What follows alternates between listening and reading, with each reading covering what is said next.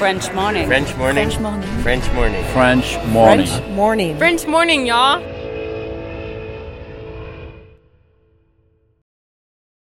Cet épisode a reçu le soutien de la CFE. La CFE, vous connaissez?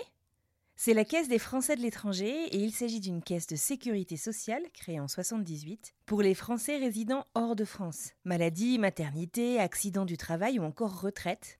La CFE permet aux Français de l'étranger de continuer de bénéficier de la même protection sociale qu'en France, à l'étranger. Pour en profiter, il vous suffit d'adhérer à la CFE, peu importe votre situation, peu importe le pays dans lequel vous vivez ou dans lequel vous vous rendez, et bien entendu, peu importe la pathologie ou les circonstances, catastrophes naturelles, faits de guerre, etc. Grâce à la CFE, vous pouvez vous détendre. La Caisse des Français de l'étranger assure la continuité avec le système français de sécurité sociale lors de votre départ de France, mais aussi lors de votre retour d'expatriation, ou encore grâce à la prise en charge des frais de santé pendant vos prochaines vacances en France. Pour en savoir plus, direction cfe.fr. À l'école, en prépa, j'avais toujours des notes horribles euh, en allemand et en anglais. Et euh, j'ai même raté euh, Sciences Po à cause de ça, parce que j'ai eu genre 5 en, allemand. Et à partir de 8, euh, en fait, c'est élimin- éliminatoire. Les langues. Donc voilà, ça a toujours été un peu mon traumatisme. Et à un moment donné, je me suis dit, en fait, maintenant, il faut que tu aies un déclic. Il faut que tu partes, quoi. Peu importe, en fait, ton niveau de langue. il faut que tu partes et que, et que tu te confrontes à l'autre et, et à la langue étrangère, quoi. Et je sais qu'il y a beaucoup de mes amis qui sont depuis des générations euh, dans la ville dans laquelle j'ai grandi et qui se sentent très bien. Et, je pense vraiment qu'il y a quelque chose de, de l'ordre de, de, de l'héritage, en fait. D'inconscient presque, où tu te dis, bah, en fait, là, je me sens bien, je sais pas, il y a une présence, il y a, y, a, y, a, y a une énergie qui me parle, auquel je peux m'identifier et qui fait que bah, j'y reste.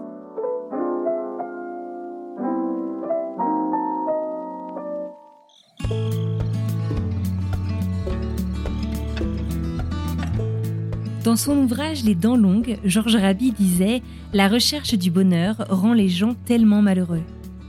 Anissa n'est absolument pas malheureuse, mais déterminée à trouver le bonheur. Et cette recherche effrénée s'accompagne de son lot de questions et parfois de déceptions. Née au sein d'une famille multiculturelle, Anissa a toujours été en quête de son Eldorado, qu'elle imagine tantôt en Suisse, en Allemagne, en Belgique et même en Hongrie. Des pays dans lesquels elle a vécu de son propre chef. Aujourd'hui, dans French Expat, on prend la direction de Berlin en Allemagne et on part à la conquête du bonheur. Et ensemble, on analyse les raisons du déracinement inhérent à l'expatriation. Je suis Anne-Fleur Andrely, vous écoutez French Expat, un podcast de French Morning.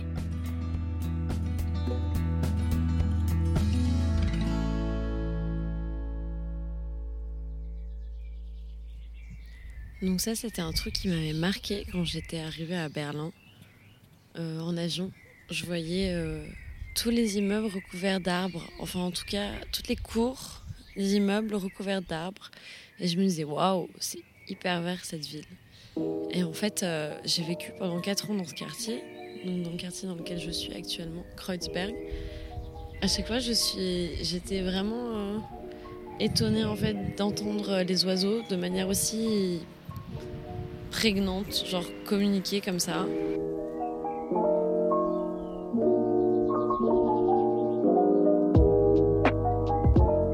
Moi, c'est Anissa. Euh, je vis à Berlin depuis 5 ans bientôt. En fait, je suis née en Suisse, à Berne. Et euh, mes parents euh, ont emménagé en France quand j'avais 2-3 ans. Donc ma langue maternelle, c'est le suisse-allemand. Mais en revenant, enfin en arrivant en France, j'ai fait un petit rejet du suisse-allemand parce que mon, cerveau de bébé pensait que le français, c'était beaucoup plus sympa. J'ai refusé de parler à ma mère suisse-allemand. J'ai réappris le français en fait derrière et euh, donc c'est pour ça que hum, je suis pas tout à fait bilingue malheureusement. Donc c'est mon grand regret c'est que euh, ça a été assez difficile pour mes parents en fait de maintenir euh, la euh, la communication dans les deux langues. Donc du coup je parle allemand mais avec un petit accent français.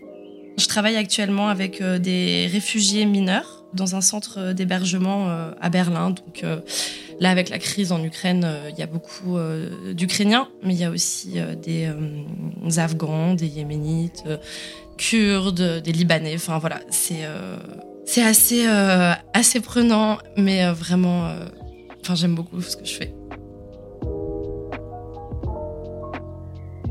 Puisant ses origines en Suisse allemande, ayant grandi dans le sud de la France, Anissa nous parle aujourd'hui depuis Berlin en Allemagne. Un destin, si ce n'est international, profondément européen. Une prophétie que sa maman avait quelque peu prédit. Alors ma mère m'a toujours dit, euh, de toute façon, tu vas pas finir avec un Français. Je suis sûre que tu vas euh, finir avec euh, quelqu'un qui a une autre nationalité. Quand ta maman, elle te, répète ça à longueur de journée, tu finis par la croire.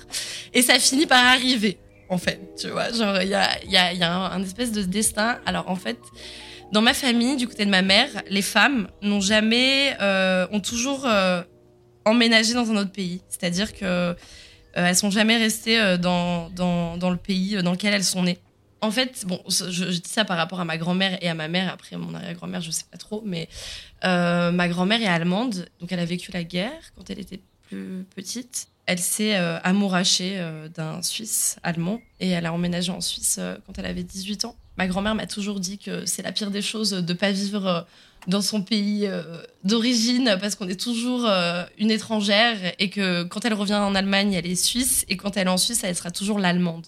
Ma mère, elle, euh, je pense qu'elle est très heureuse de ne pas euh, être restée en Suisse. Mais effectivement, c'est vrai que j'ai toujours euh, eu cette, cette envie, en fait, de partir. Et je me souviens quand je faisais mes jobs d'été, une fois, j'avais rencontré un couple franco-allemand qui vivait à Berlin. Genre, je devais avoir 18 ans, enfin, j'étais jeune, tu vois. Et il me disait ouais, nous on vient de Berlin et tout. Je fais, ouais, c'est vrai. Et ça me donnait trop envie. Et j'avais trop envie de tomber amoureuse bah, d'un nom français et, euh, et, de partir vivre à l'étranger. Donc ça me faisait pas mal fantasmer. Mais j'étais très nulle en langue. En gros, je voulais faire des études internationales pour, euh, justement pouvoir faire peut-être euh, de la politique. Mais en prépa, enfin à l'école, en prépa, j'avais toujours des notes horrible euh, en allemand et en anglais. Et euh, j'ai même raté euh, Sciences Po à cause de ça, parce que j'ai eu genre 5 en, allemand. Et à partir de 8, en fait, c'est éliminatoire. Les langues. Donc voilà, ça a toujours été un peu mon traumatisme. Et à un moment donné, je me suis dit, en fait, maintenant, il faut que tu aies un déclic. Il faut que tu partes, quoi. Peu importe, en fait, ton niveau de langue. il faut que tu partes et que, et que tu te confrontes à l'autre et, et à la langue étrangère, quoi.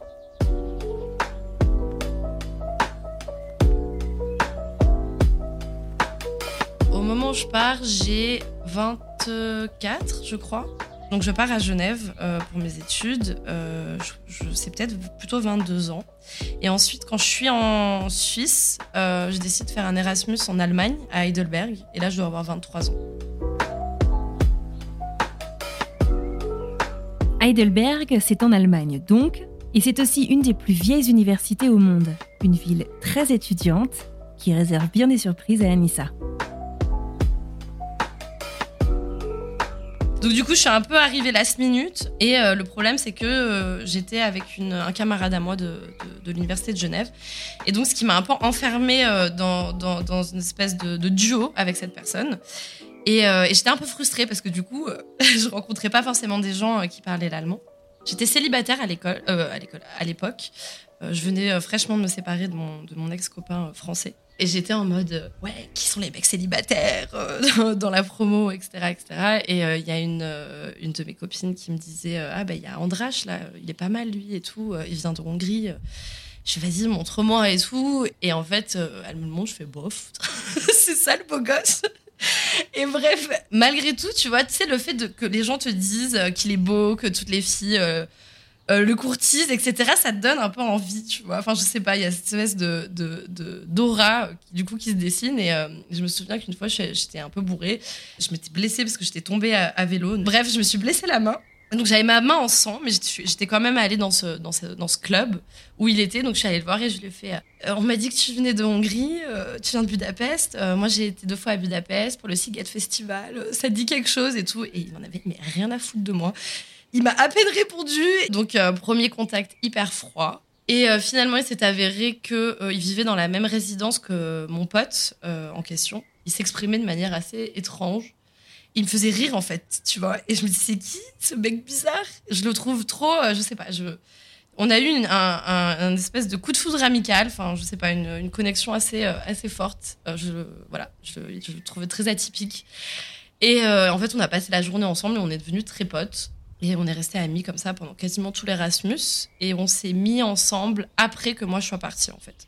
Je suis revenue voir euh, mes, mes copains. Et là, en fait, on s'est rendu compte qu'on était très, très, très attirés par euh, l'âme de l'un et de l'autre. Et donc, on a fini par se mettre ensemble. Donc, euh, moi, je rentre pour faire mon stage de fin d'études. Et lui, lui, il reste à Heidelberg pendant encore six mois. Et ensuite, il rentre à Budapest. Et là, en fait, c'est un peu compliqué parce que du coup, moi, j'étais sur Paris, lui, il était à Budapest. Et en fait, il voulait, il se bougeait pas pour venir me voir. On restait dans un espèce de, dans une espèce de relation comme ça euh, virtuelle. Et moi, je pensais trop qu'on était ensemble. Enfin, j'étais un peu comme ça, euh, aveuglée par euh, mon idée de l'amour et du romantisme. Et c'est vrai que du coup, mes potes, ils commençaient à me dire, mais attends, enfin, vous êtes ensemble, mais ça fait genre trois mois que vous n'êtes pas vus. genre, t'es sûr qu'il n'y a pas quelque chose qui cloche et tout. Bref, et donc du coup, j'ai fini par lui écrire un email et lui dire, écoute, mec, c'est bien joli nos nos échanges euh, virtuels, mais euh, à un moment donné, il faut que ça devienne un peu plus concret. Donc, euh, je te propose qu'on se voit bientôt, ou sinon, enfin, je passe à autre chose, quoi. Et donc, du coup, il a pris son billet d'avion pour venir me voir à Paris. Et, et ensuite, on s'est mis ensemble, enfin, vraiment sérieusement.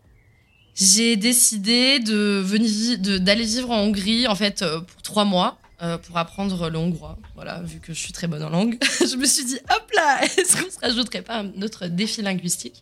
Et finalement, en fait, donc je suis partie euh, à Budapest et les trois mois se sont transformés en quatre ans parce que j'ai trouvé un travail là-bas et que, et que voilà et que en fait euh, nos vies ont, changé en fait un peu sur un coup de tête parce que c'était pas prévu en fait. Enfin, j'étais censée tu vois venir pour trois mois euh, et, on était jeunes quand même, tu vois. Enfin, moi, j'avais jamais vécu avec quelqu'un, lui non plus.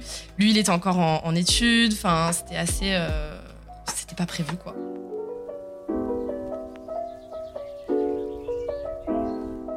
Et la vie en Hongrie, c'est quoi alors? C'est comment? La, Hongrie, euh, c'est un pays donc, qui, est, une autocratie. Hein. c'est Orban qui est au pouvoir depuis 10 ans, je crois, enfin, depuis un, bon bout de temps.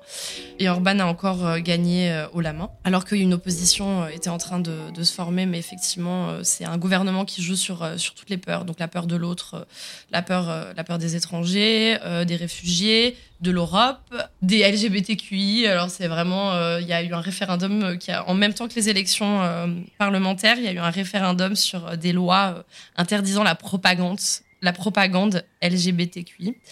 Donc euh, c'est euh, hallucinant en fait. Et en fait, c'est, dans les villes, c'est pas le cas. Donc Budapest, Pech. Alors euh, donc il y a deux trois villes comme ça qui sont quand même assez tournées vers vers l'Europe, vers l'international. mais c'est vrai que la race campagne.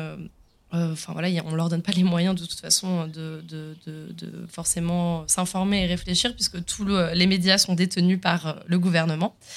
Donc euh, voilà, il y a vraiment pas de liberté de presse, il y a, y a, rien. Et euh, mon ex-copain, du coup, justement, Andrache, euh, s'est engagé en politique. Et donc, il a été un des partisans de l'opposition. mais ils ont malheureusement perdu encore aujourd'hui, enfin cette année. c'est le changement n'est pas pour maintenant. Donc oui, effectivement, il y a, ouais, y a une haine de l'autre et qui est instrumentalisée par, par la politique en place. Et c'est assez effrayant. Mais alors du coup, euh, l'intégration, ça se passe comment? Anissa est clairement un pur produit de l'Europe, entre la Suisse, la France, l'Allemagne. Comment est-ce qu'elle s'intègre, elle, véritablement, en Hongrie? Moi, je suis blanche, je suis brune, et donc du coup, on peut, si je parle pas, on peut penser que je suis hongroise, tu vois. Donc euh, si je pas ma bouche, ça va. Ensuite, j'ai un copain hongrois, donc euh, c'est vrai que du coup, par son biais, euh, j'avais un copain hongrois. Par son biais, euh, du coup, je, j'ai quand même euh, rencontré beaucoup de Hongrois et avec qui j'ai noué quand même des liens assez, assez forts. Mais dans la vie, dans ma vie à moi, celle que je me suis faite, j'ai surtout sympathisé avec des, internationaux en fait, enfin des Brésiliens, des Sud-Américains, des Français, quoique il y en il y en avait pas énormément, mais c'est ouais, j'ai jamais, euh, j'ai jamais vraiment ressenti euh, que j'étais à ma place. Par exemple, enfin moi, ce qui me, ce qui me marquait, c'est quand tu, tu venais dans un, je sais pas, commander de, de la nourriture et tu avais l'impression euh, qu'ils allaient te lancer la nourriture dans la gueule, quoi. Enfin, genre, c'était. Ouais, c'était euh, c'était hyper hyper déroutant et souvent enfin genre j'étais triste, tu vois. Genre je me disais mais j'en peux plus de ce pays en fait. Euh, alors après euh, je sais que les Hongrois c'est aussi comme ça entre eux. Euh, donc ils ont pas enfin le service c'est pas quelque chose qui est ancré dans dans, dans leur culture apparemment. C'était une expérience assez euh, assez particulière même si je pense que les Hongrois avec leur langage, euh, leur culture, c'est des gens qui ont énormément de profondeur. Enfin, tu sais, il y a beaucoup de, psychiatres, de philosophes, euh, de prix Nobel en fait qui viennent de Hongrie alors que euh, sont euh, seulement 11 millions. Je sais pas, ils ont un énorme quota de, prix Nobel, mais c'est souvent des gens qui sont partis de Hongrie en fait, tu vois, qui, arrivent à ce niveau-là. Mais voilà, un pays euh, quand même assez, euh, assez nostalgique, beaucoup de mélancolie, je pense, sur une, euh, une, une grandeur qui n'a jamais été, tu vois. Parce que, en fait, je pense que c'est des gens qui sont très, très fiers de leur culture et de leur langue, parce qu'ils ont une langue qui est unique, en fait. C'est pas une langue slave, c'est pas une langue latine. et ils sont assez peu à la parler. Et du coup, à la comprendre, donc ça crée quand même une espèce de, voilà de communauté très forte mais qui est aussi, euh, je sais pas, entouré de frustration en fait. Tu sais, c'était un pays qui a été souvent dominé par des puissances étrangères, donc euh, l'Empire austro-hongrois, euh, le- l'Empire ottoman. euh, donc ensuite, il y a eu le traité de Trianon, dont ils sont encore en train de parler un siècle après. Enfin voilà, donc c'est pour ça aussi qu'ils n'aiment pas trop les Français, c'est à cause du traité de Trianon qui a donc divisé l'Europe et qui a enlevé à la Hongrie une partie importante de son territoire. Donc voilà, vivre un peu dans cette espèce de, de frustration euh, d'une grandeur euh, qui aurait pu être mais qui n'est plus ou voilà. Et donc Orban euh, joue vachement sur cette sur ce sentiment-là.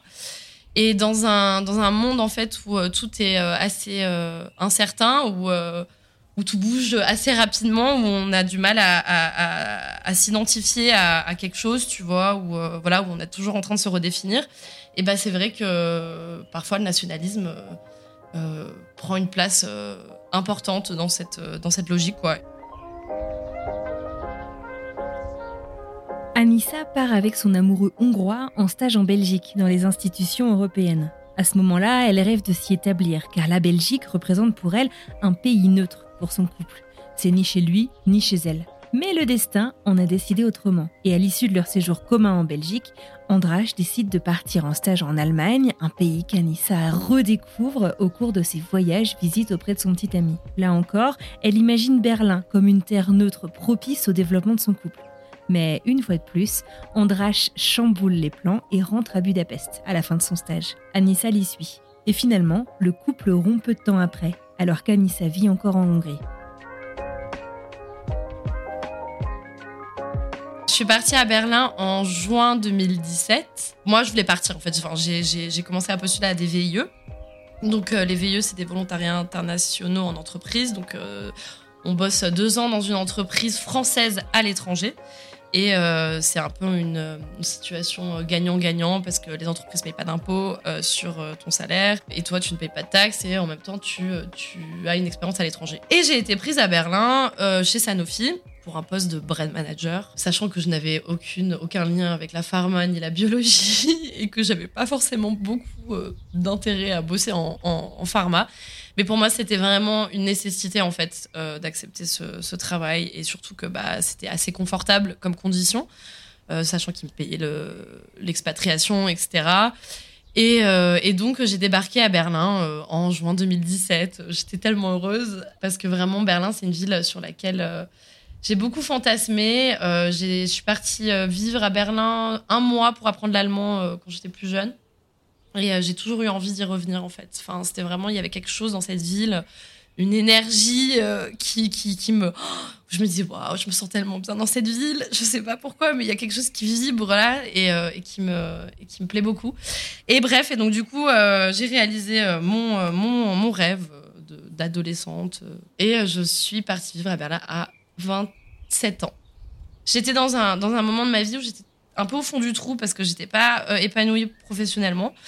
Je venais de larguer mon mec, mais bon, d'une manière ou d'une autre, c'est lui qui m'a largué. Mais donc, du coup, ça a été assez difficile parce que lui m'a oublié assez rapidement. Et donc, moi, j'avais, en fait, je me prenais ça dans la face quotidiennement quand j'étais en Hongrie.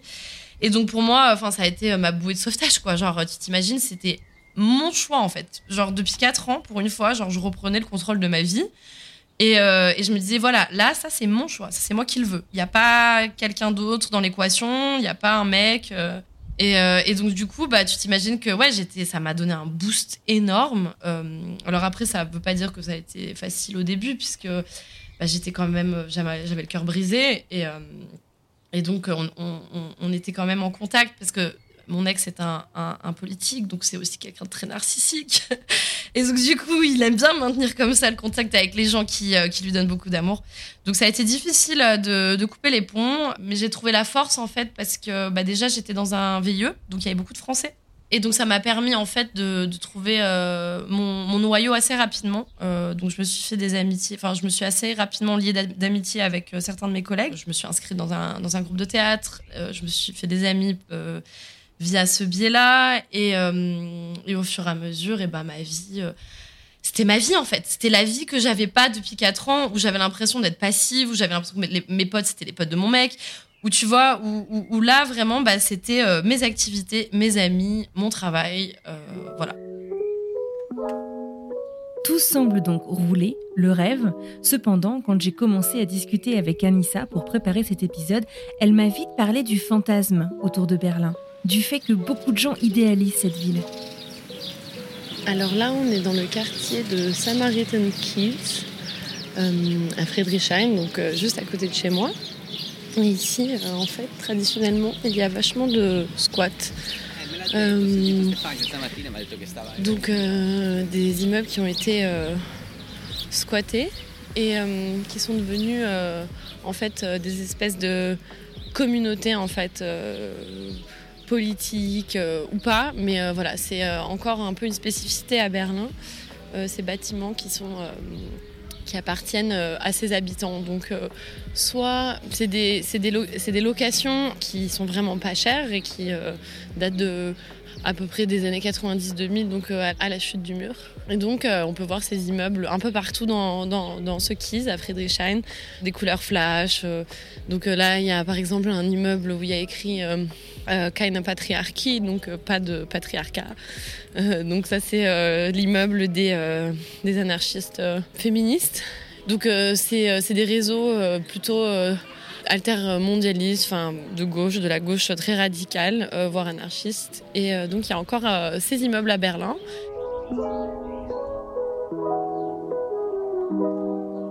Je suis quelqu'un de très critique de manière générale. C'est-à-dire que même si je suis très enthousiaste et que, je suis très passionnée et que j'aime les choses, et ben je suis aussi très critique des choses que j'aime. Voilà, Berlin, tu peux euh, expérimenter beaucoup, beaucoup de choses, euh, beaucoup de, par exemple, de formes de relations. Donc euh, la moitié des gens ici est en couple polyamoureux, ou tu vois. Enfin, il y, a, aussi beaucoup d'espace de, culture en fait pour pour explorer toutes ces facettes. Donc tu as beaucoup de d'espaces queer, de, sex club, où, où tu as moins cette connotation euh, qu'on a peut-être en France euh, du club libertin où tu as des vieux de 50 ans euh, qui font de, l'échangisme, tu vois. Enfin, il y a quelque chose, il y a quand même un esprit de liberté en fait quand tu es à Berlin. Tu, par exemple, les clubs sont ouverts du vendredi au lundi matin sans interruption. Donc, tu décides toi quand tu veux faire la fête, tu décides quand tu veux partir. Tu un peu, tu vois. C'est un peu genre Disneyland. C'est Disneyland pour les adultes où euh, voilà, tu, tu vas, t'explores. Ce qui fait que ça peut être euh, hyper cathartique en fait. Euh, en tout cas pour moi ça l'a été au début parce que j'étais là, je me disais waouh, je peux faire ce que je veux tout le temps. Euh, voilà, enfin surtout pour ceux qui aiment bien, qui aiment bien danser, qui aiment bien faire la fête, qui aiment bien sortir. Donc t'as as cette espèce voilà d'attrait de Berlin ou aussi tu vois même si tu veux faire faire quelque chose exposer dans une dans une dans une galerie tu peux beaucoup plus facilement qu'à Paris parce que tu vois il suffit d'oser en fait il y a, quelque chose de beaucoup plus euh, spontané et, euh, populaire euh, et un peu moins élitiste et institutionnalisé que- qu'en France. Et donc, voilà, il y a beaucoup de choses qui se passent en fait. C'est une ville vraiment culturellement très bouillonnante, sauf que je pense comme toute ville qui est comme ça, comme l'a été, je pense, Londres, Paris, bah, elle attire les investisseurs, ça attire les gens qui savent que bah, de plus en plus de gens vont à Berlin, euh, veulent vivre à Berlin, de plus en plus de touristes veulent venir à Berlin pour faire la fête. Et donc, euh, bah, va y avoir euh, de la spéculation immobilière, euh, va y avoir tout, des, immeubles qui étaient avant bah, squattés par des artistes ou, ou des clubs, etc., qui vont, ou des collectifs qui vont être achetés en fait par, par des investisseurs étrangers qui vont en faire des immeubles de luxe. Donc ça, ça depuis une quinzaine d'années, il y a toujours, enfin, il y a de plus en plus de squats en fait qui sont fermés pour cette raison-là. Et, euh, et, donc voilà, il va y avoir ce même effet pervers euh, d'une ville euh, bouillonnante qui, parce qu'elle est bouillonnante, attire les classes moyennes plus, on va dire, et, et, devient de plus en plus chiante, quoi. Et, et, devient, et devient une ville un peu musée où, où bah, du coup, les clubs deviennent des entreprises, où, les prix vont augmenter. Alors là, par exemple, il y a eu le COVID, la pandémie, et évidemment, ça a été un énorme problème pour, pour les clubs. Donc, ce qui fait qu'aujourd'hui, euh, les entrées sont beaucoup plus chères. Euh, alors à l'époque, avant le Covid, c'était euh, genre 13, 14, 15 euros, tu vois, pour, pour tout le week-end. Là, tu as des prix à 25 euros, quoi. Donc c'est quand même énorme. Les consommations ont aussi augmenté. Enfin, moi, personnellement, je gagne pas énormément d'argent. Pour moi, c'est plus, plus trop accessible. C'est-à-dire que bah, je, vais choisir mes soirées avec parcimonie. Donc tu as, ce côté-là, et puis tu as le côté un peu euh, on va se montrer, tu vois, cette espèce de, mode, en fait. Euh, de mode, de, la cool, de la. Moi, j'appelle ça la tyrannie euh, du cool, tu vois, où, où t'es un peu. Enfin, en tout cas, moi, comme, comme, j'aime Berlin, comme j'aime sortir, c'est dans, dans un endroit où. Ben, tu vois, t'as pas besoin forcément de t'habiller d'une certaine manière ou t'as pas besoin de ressembler forcément à quelqu'un ou à quelque chose pour pouvoir rentrer dans ce club. Euh, sauf que maintenant, c'est de plus en plus le cas, en fait. Euh, et, bon, effectivement, tu dois pas te mettre des talons, tu dois pas. Euh, c'est pas forcément une question de maquillage, etc. Mais tu dois quand même avoir un certain style, euh, tu dois avoir une certaine attitude. Euh, et puis, bon, on va passer sur tout ce qui est, je sais pas, racisme, grossophobie, etc. à l'entrée des clubs, dans, dans des soirées, par exemple, déguisées ou des choses comme ça. Parce que j'en ai entendu des histoires. mais, mais voilà, donc c'est une ville qui devient de plus en plus convenu, c'est-à-dire qu'il joue sur ce vernis euh, de, de l'alternative et, euh, de la fraîcheur, je sais pas, tu vois. Et, euh, et en fait, on se retrouve dans, bah, il y a que les élites, enfin, il y a que des gens qui travaillent dans des startups, qui ont des salaires à 3000 euros, qui vont fréquenter ces endroits, tu vois. Donc du coup, c'est un peu tout ce qui a un peu d'alternatif, de, d'anticapitaliste, de politique dans dans cette subculture est en train de disparaître en fait. Et euh, enfin, c'est à tel point que des banques, eh ben, ils ont le projet d'ouvrir un club. Et euh, enfin voilà. Et donc du coup, avec tout, euh, tout, tout, ce, que ça veut dire, c'est-à-dire que ça, ne devient plus un endroit politisé, ça devient un endroit de divertissement. Et c'est un peu pour moi, voilà, la face cachée de ce, de ce, de cette de ce fun, tu vois. C'est-à-dire que le capitalisme s'en est un peu emparé parce que du coup, tu peux créer du profit à travers ça et ça devient beaucoup moins authentique. Mais je sais que Leipzig est beaucoup plus. Enfin, on dit de Leipzig, qui est la ville, qui est une ville qui a une heure et demie de Berlin, euh, et euh, Berlin des années 90-2000. Euh,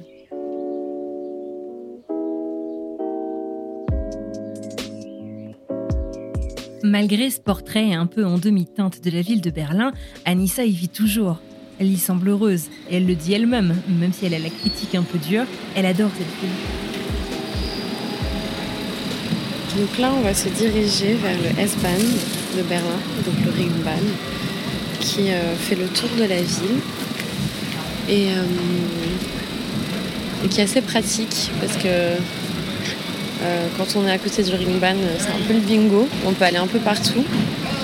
Et, et voilà, donc un des avantages d'être, euh, d'avoir déménagé dans ce quartier, c'est que j'ai accès à ce ringbahn. Donc euh, je vais vous embarquer. Venez avec moi. Déjà, je pense que je me suis jamais autant sentie chez moi rapidement qu'à Berlin. Je pense que ça vient du fait que je suis née dans un pays et j'ai grandi dans un autre pays, que mes parents sont pas de là, euh, d'où j'ai grandi. Enfin, tu vois, il y a une espèce de, côté de déraciné en fait, euh, qui fait que je me suis jamais vraiment sentie euh, à ma place, euh, même en France. C'est-à-dire que quand je reviens de vacances, je suis excitée d'atterrir à Berlin ou de revenir à Berlin. Et je suis pas triste en fait, tu vois. Genre, je me dis, bon, bah, les vacances c'était super chouette, mais euh, maintenant je vais retourner à Berlin et je suis trop contente parce que je vais faire ça, je vais faire ça, je vais faire ça, je vais retrouver un tel, une telle. Et donc, du coup, tu vois, vraiment, j'avais vraiment ce sentiment où, euh, où j'étais là, il suffisait que, tu vois, je me balade dans la rue, que je prenne le tram, que j'observe les gens. Et je me, sens, je me sentais vraiment, euh, je sais pas, chez moi, vivante, en phase, tu vois. Et ça, c'est quelque chose de vraiment difficilement explicable. Euh, c'est quelque chose voilà c'est le fait de vibrer avec euh, avec euh, avec quelque chose avec quelqu'un bah voilà là c'est pareil avec la ville et puis surtout je pense que ce qui ce qui m'avait manqué et que j'avais pas eu en Hongrie c'est euh, c'est mes amis en fait enfin j'ai vraiment eu des, des relations j'ai noué des relations très profondes assez rapidement et, et aussi enfin j'avais le côté artistique qui manquait énormément à Budapest je, je sais pas j'ai trouvé en fait peut-être parce que j'étais pas prête avant mais en tout cas à Berlin j'ai un peu trouvé ce que j'étais venue chercher sans savoir ce que c'était. Tu vois ce que je veux dire? Enfin, pour moi, c'était pas une question en fait. Il était hors de question que je, je parte.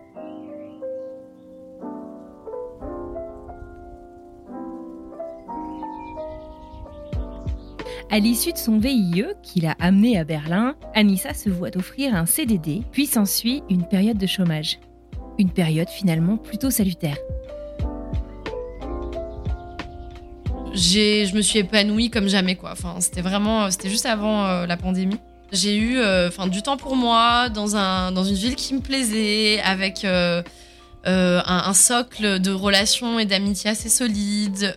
j'étais pas non plus dans la recherche amoureuse. Enfin, tu vois, j'étais vraiment hyper sereine en fait. Tu vois, genre hyper bien avec moi-même. Et donc j'ai eu du temps. Et là, bah, le pôle emploi m'a offert des sessions de coaching professionnel, etc. Et c'est vrai que depuis longtemps, en fait, je réfléchissais à faire un podcast. J'avais eu plusieurs idées, surtout, tu sais, de parler de Berlin, justement, parce que c'était vraiment un sujet qui, me faisait beaucoup réfléchir, tu vois, cette espèce de, ce paradoxe tout le temps, tu vois, cette recherche de la liberté et en même temps, euh, cet individualisme, le capitalisme, le libéralisme. Bref, tu vois, j'avais vraiment envie de faire quelque chose avec, avec ce sujet-là. Et finalement, euh, euh, à ce moment-là, j'avais, j'étais aussi en train de tester les, applications de rencontres. Et en fait, en même temps, donc j'avais ce coach euh, professionnel qui, avec qui je discutais de ce que je voulais faire, etc. Et puis il m'a, il m'a grave motivé à, à, faire mon podcast. Je lui disais ouais, mais j'ai pas de micro, j'ai rien, j'ai pas de matériel, machin, nan, nan il me fait, tu prends ton téléphone, tu le mets, euh, tu vois, sur une table et tu, et tu fais l'entretien. Et c'est comme ça que tu vas commencer, en fait. Et euh, je lui fais, vas-y, ok, je le fais. Et donc, du coup, euh, bah, ça a commencé comme ça. Et, et, et, puis, au fur et à mesure, bah, voilà, j'ai encore plus kiffé ma vie, quoi, parce que j'ai commencé à faire des podcasts. Et finalement, tout ceci inspira Anissa Eprinchard à lancer son tout premier podcast indépendant, Homo Swipiens se définissant comme le podcast d'une génération tout entière de swipers, au travers d'Homo Swipiens, Anissa interroge en fait notre utilisation des réseaux sociaux et des applications de rencontres. Enfin, vraiment, il y a eu cette phase de pic euh, en, octobre 2019 où je me suis dit, je suis vraiment chez moi, je suis vraiment à ma place.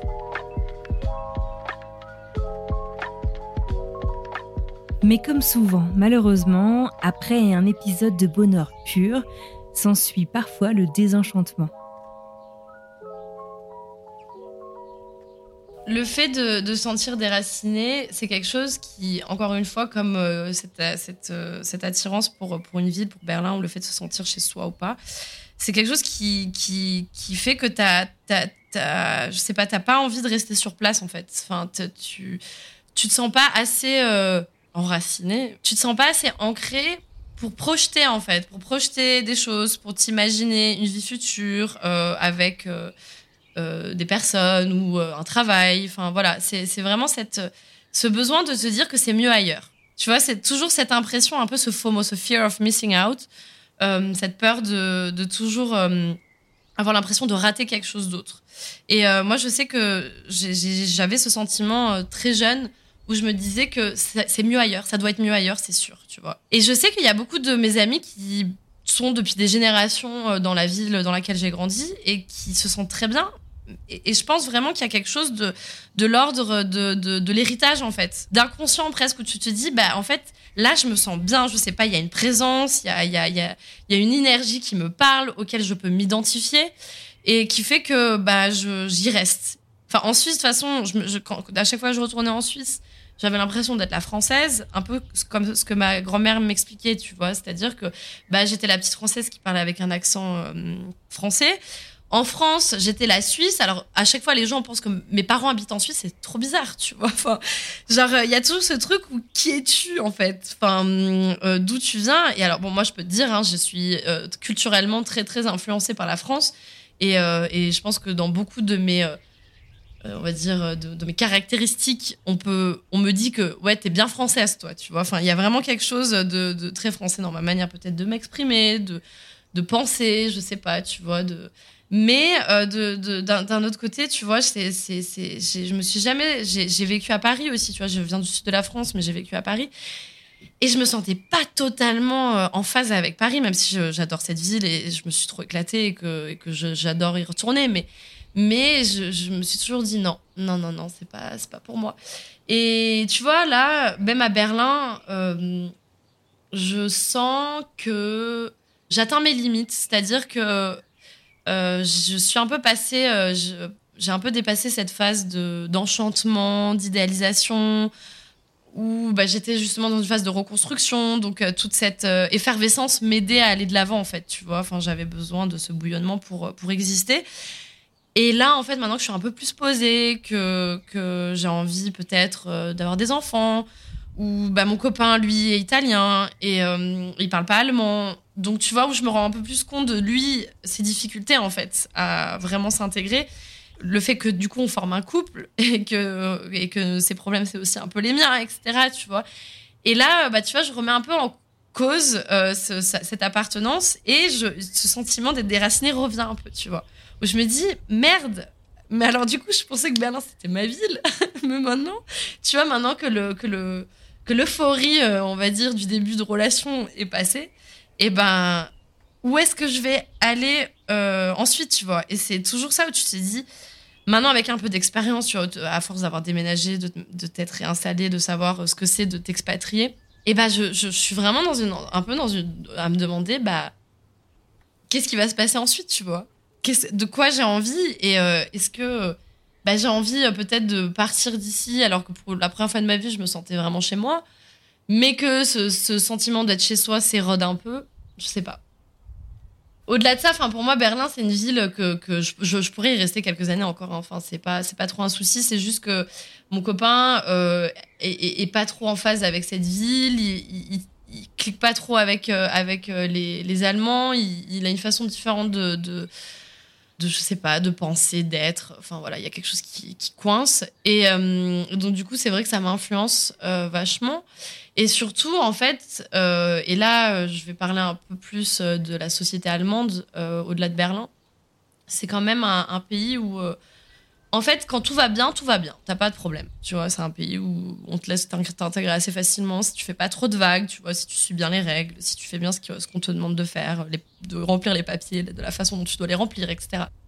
Mais dès que t'as un problème, tu te retrouves souvent seul et tu te retrouves souvent euh, à, te confronter vraiment à, l'absurdité en fait du système. Et donc euh, Kafka euh, n'est pas allemand pour rien. Hein. Enfin, c'est voilà il l'a, je pense, euh, très bien décrit. Euh, et je l'ai vécu aussi de mon, de, de, mon côté. Voilà, c'est-à-dire de, de te retrouver euh, face à, à, une société en fait qui est tellement réglementée que c'est difficile de, de, des fois de se sentir libre en fait. Et c'est bizarre et c'est paradoxal parce que Berlin est justement une ville qui est, qui est réputée pour, se, pour, avoir, pour ressentir cette liberté-là. C'est très libertaire en fait, tu vois. Enfin, il y a quelque chose de. Voilà. Mais euh, ça, c'est le week-end, tu vois. Quand tu rentres chez toi et que tu dois reprendre ta vie, bah voilà. Alors que Berlin est quand même une ville qui est connue pour, euh, pour ses squats, pour ses mouvements politiques euh, très de gauche, très anticapitalistes. Et je sais qu'il y, y, y, a encore des gens qui sont comme ça. Les Allemands sont des gens extraordinaires, évidemment, tu vois. Et encore une fois, je ne veux pas généraliser, mais j'ai eu, eu cette expérience et je pense qu'on peut l'expliquer de plusieurs manières. Enfin, c'est une société qui est extrêmement civique donc les gens vont toujours payer leur ticket de métro. Enfin, tu vois, il va y a toujours, ils vont payer leurs impôts. Il va y avoir une espèce de, de, quand même de justice sociale, tu vois, de, sens de la justice sociale. Mais voilà, il faut que ça reste dans les, dans les clous. Il faut pas trop que ça dépasse. Et euh, voilà.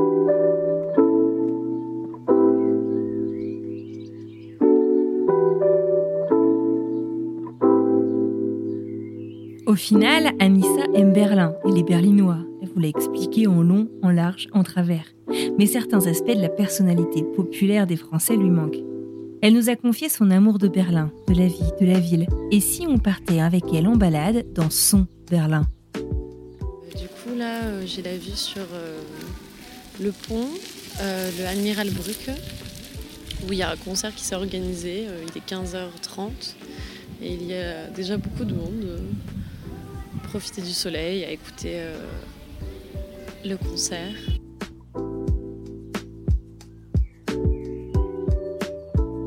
Berlin à moi, là, actuellement, donc je, suis face à un énorme immeuble de style communiste qui est pas très beau et, euh, assez gris. Euh, donc moi j'habite à Frankfurter Allee. C'est dans, le quartier de Friedrichshain, donc qui est au, euh, au nord, au nord-est de, de, Berlin. Et donc il y a un quartier anciennement communiste et euh, donc, il y a des énormes avenues, enfin, vraiment, euh, tu des énormes trottoirs. Il y a, beaucoup, beaucoup, beaucoup d'espace. Et euh, quand il fait gris, ce qui est souvent le cas à Berlin, c'est un peu déprimant. parce que du coup, vraiment, tu as l'impression de, ouais, d'être anonyme, tu vois, parmi, parmi cette grisaille. voilà. Mais quand il fait beau, par contre, donc moi, en fait, si tu veux, quand je, quand je sors de chez moi, euh, j'arrive sur la grande avenue, euh, donc euh, Frankfurter, Frankfurter Allee. Et j'ai en face de moi la Fernsehturm, donc la tour, la grande tour, enfin la fameuse tour qui représente, qui symbolise Berlin. Et les couchers de soleil, quand il n'y a pas trop de nuages, sont magnifiques. Et c'est souvent du côté de la Fernsehturm. Donc en fait, si tu veux, tu, tu, vois cette, cette, immense rue euh, avec la Fernsehturm euh, à l'horizon. Et là, tu dis, ouais, Berlin, c'est quand même une belle ville. Et même s'il fait gris, et même s'il y a cette grisaille, et bah, tu vois, quand il y a une lueur de soleil, ça illumine la ville et ça la, ça la révèle, en fait, tu vois. Et euh, c'est sûr que les hivers sont très très rudes à Berlin. Il y a beaucoup de gens qui sont déprimés. Il y a beaucoup de gens qui disent plus jamais, je ne referai plus jamais un hiver à Berlin. Sauf que bah, dès que le printemps arrive, ils oublient.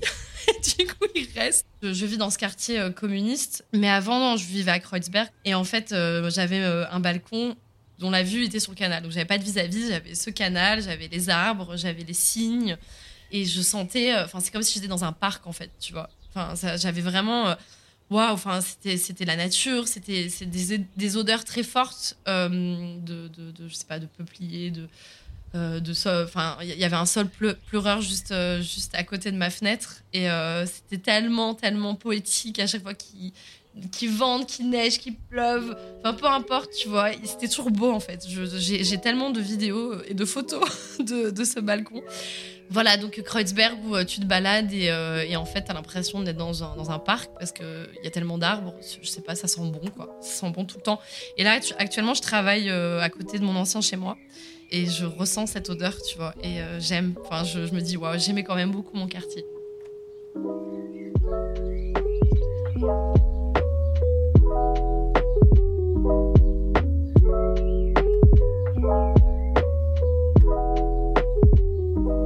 Bah, en fait, ce que j'aime beaucoup euh, à Berlin, c'est euh, qu'il y a une grande culture végane et, euh, végétarienne. Et, c'est un plaisir, en fait. parce que moi, j'étais pas végétarienne avant de, de, vivre à Berlin et je pensais que j'allais jamais l'être. Genre, en tant que bonne française, bonne viandarde. Et en fait, bon, déjà, de une, la qualité de la viande en Allemagne n'est pas terrible. Elle est très, très industrielle. Donc du coup, ce qui te dégoûte un peu de la viande, naturellement. Mais euh, c'est surtout, en fait, euh, les, offres euh, de, Enfin, les options véganes et, végétariennes qu'il y a à Berlin, où, tu, où tu te dis, mais je pourrais vivre sans viande, en fait. Enfin, c'est tellement bon. Il y a tellement de, tu sais, d'innovation et, toutes les cuisines s'y mettent en fait, tu vois. Enfin, c'est c'est vraiment genre tu vas à ton au kebab du coin. Euh, tu demandes euh, genre un gummus kebab euh, sans viande. Enfin, juste avec des, espèces de légumes, tu sais, mijotés, genre patates, paprika, courgettes, voilà, oignons. Et ils te mettent une sauce, un truc, machin. Et c'est tellement bon. Ma mère, elle m'a dit, une fois, elle avait trop faim quand elle était venue me visiter et elle devait aller à l'opéra, elle n'avait pas eu le temps de manger. Et donc, Genre, elle, s'est précipitée sur le premier, cette espèce de cabane de, de, kebab. Genre, le truc, tu dirais, ouais, c'est dégueulasse, je vais jamais aller manger là. Et euh, m'a dit c'était le meilleur repas de ma vie. elle me disait, j'y repense encore aujourd'hui, tu vois, genre... Euh, bon, déjà, elle, devait avoir très très faim, donc euh, je pense qu'elle n'était pas totalement objective, mais vraiment, mais c'est l'effet que ça te fait, en fait. Et donc, du coup, je conseille à tout le monde, euh, n'allez pas forcément au kebab qui est conseillé par le guide du routard, ou tous les blogs de voyage, parce que c'est... Hum, comment il s'appelle Mustapha, qui est à Meringdam, et il y a toujours une queue de malade. Bon, il est délicieux, hein, ça c'est sûr. Mais euh, allez simplement à Neukölln, donc qui est le, quartier turc, et essayez euh, une cabane n'importe où sur, euh, sur, sur la Hermann, Hermannstrasse. et vous serez pas déçus, quoi. c'est vraiment ouais, ça que j'aime beaucoup à Berlin. Sinon, il y a les clubs. Il y, y, a les clubs aussi. mais comme je te dis, post-pandémie, je trouve que ça a quand même pas mal changé le paysage euh, de la nuit berlinoise a un peu. Enfin, il y a certains clubs qui ont fermé, euh, que j'aimais beaucoup et qui étaient beaucoup plus euh, gérés par des collectifs de potes. Donc il y avait un truc hyper, je sais pas, collégial, festif, pas trop de consommation, tu vois, qui, que tu peux trouver parfois dans les clubs comme le Berghain ou ou le Sisyphos, euh, voilà, qui sont des grands clubs, euh, des grandes institutions à Berlin. En fait, je pense que pour sortir à Berlin, c'est important de demander aux gens qui habitent. C'est-à-dire, euh, moi, je sais qu'une fois, il y a, des filles qui, ont compris que, étaient françaises, qui ont compris qu'on était françaises, mais qu'on habitait ici parce qu'on parlait de, notre vie, quoi. Et donc, elles nous ont posé des questions. Elles se sont dit, ah, non, non, non. Et donc, je pense que c'est ce qu'il faut faire, en fait. Il faut demander un peu aux gens, ouais, enfin, si vous êtes intéressés par la fête ou par les soirées, peut-être demander aux gens qui, aux locaux, les plans du week-end et euh, je pense que c'est euh, ouais, c'est la meilleure chose à faire.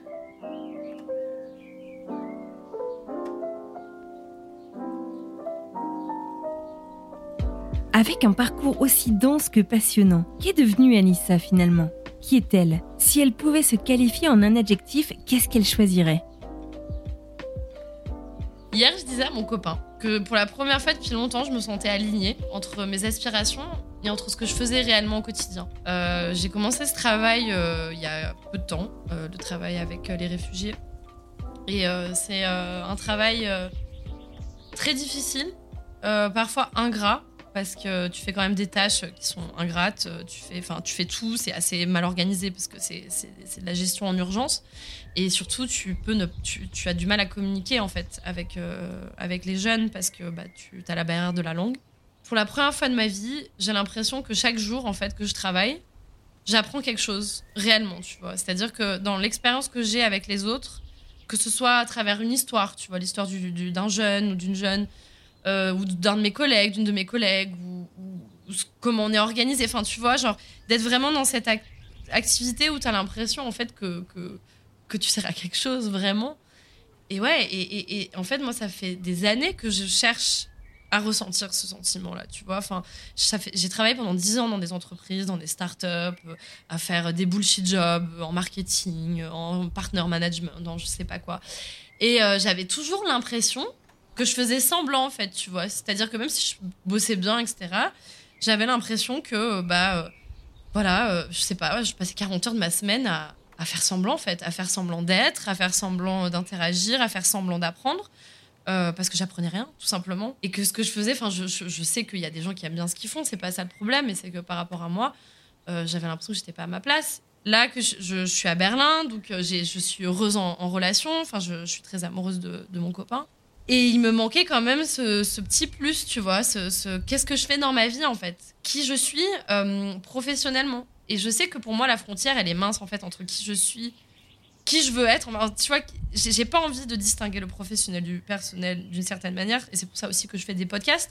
C'est parce que hum, tu es toujours euh, perpétuellement en discussion avec les gens. Tu apprends beaucoup de choses. Tu analyses aussi euh, par rapport à des récits, à des expériences. Tu comprends mieux le monde dans lequel tu vis. Euh, et euh, tu peux aussi le partager, euh, le faire partager aux autres. Et ça, c'est ce que je fais moi dans ma vie privée, c'est-à-dire que j'adore les grandes discussions avec mes amis. Quand je sors et que je vis une expérience, j'adore en parler, j'adore comprendre comment l'autre a vécu, tu vois. Et, donc du coup, c'est pour ça que pour moi, c'est ça en fait. J'ai envie que ma vie professionnelle soit un, prolongement de ma vie personnelle et de mes aspirations personnelles. Et, et j'ai l'impression que ouais, chaque jour, je, je grandis et chaque jour, je suis contente, tu vois. Je suis épuisée, j'ai besoin, enfin voilà, j'ai besoin de, redescendre, etc. Mais je suis pas frustrée en fait. Je suis pas là où je me dis mon potentiel, il est, il est gâché. Et euh, donc, euh, qui je suis Je pense que je suis. Alors, heureux, c'est un, grand mot, mais euh, alignée en fait. Alignée, vraiment.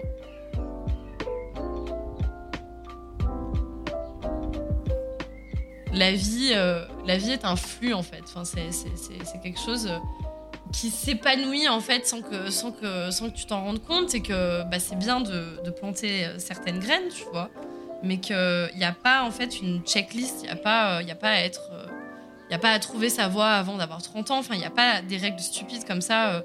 En fait, déjà, je pense qu'il n'y a pas de mauvais choix. Tout ce que tu fais dans ta vie et tous les choix que tu fais, qu'ils soient raisonnés ou moins raisonnés, peu importe la graine quand est-ce que tu l'as plantée en fait. Mais, euh, mais il, va, il y a quelque chose, peut-être ça va être une mauvaise herbe ou peut-être ça va s'épanouir. Être un merveilleux lys ou un arbre, je sais pas, tu vois. C'est jamais trop tard.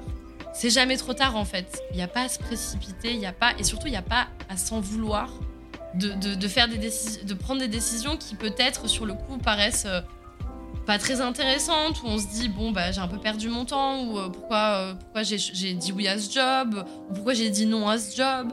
Parce que finalement, je pense qu'à un moment, donné, les, choses font sens, tu lâches prise et il y a, quelque chose qui, te revient en, quelque sorte.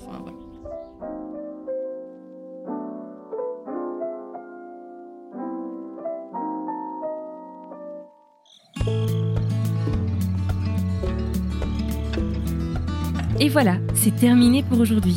Je tiens à remercier très sincèrement Anissa et Princhard du podcast Homo Swipiens que je vous recommande tout particulièrement. Anissa, un grand merci pour la générosité de ton partage et pour cette très chouette balade au cœur de Berlin. Si vous souhaitez en savoir plus, échanger au sujet de cet épisode, retrouvez-nous sur les réseaux sociaux. On est à peu près partout sur Twitter, LinkedIn, Instagram et Facebook. Bien entendu, je vous dis un grand merci à vous de nous avoir écoutés jusqu'au bout. J'espère que ça vous aura plu autant que nous. Bon, et du coup, on part où la semaine prochaine?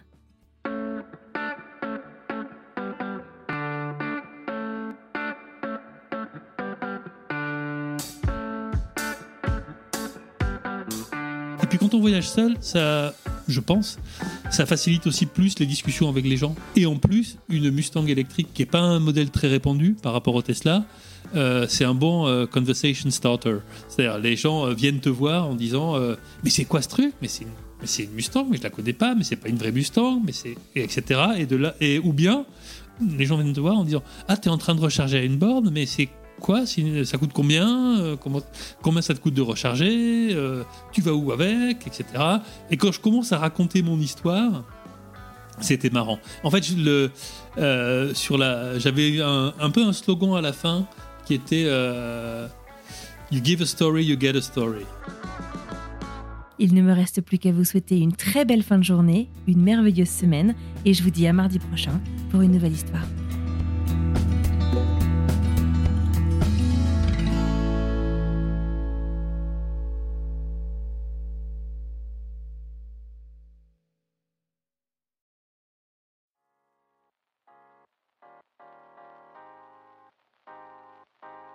Vous venez d'écouter un podcast réalisé par moi-même, Anne-Fleur Andrely, mixé et habillé par Alice Krief et produit par French Morning. French Expat n'est pas le seul podcast de French Morning. Pour retrouver tous les podcasts du groupe, rendez-vous sur frenchmorning.com slash podcast. À bientôt!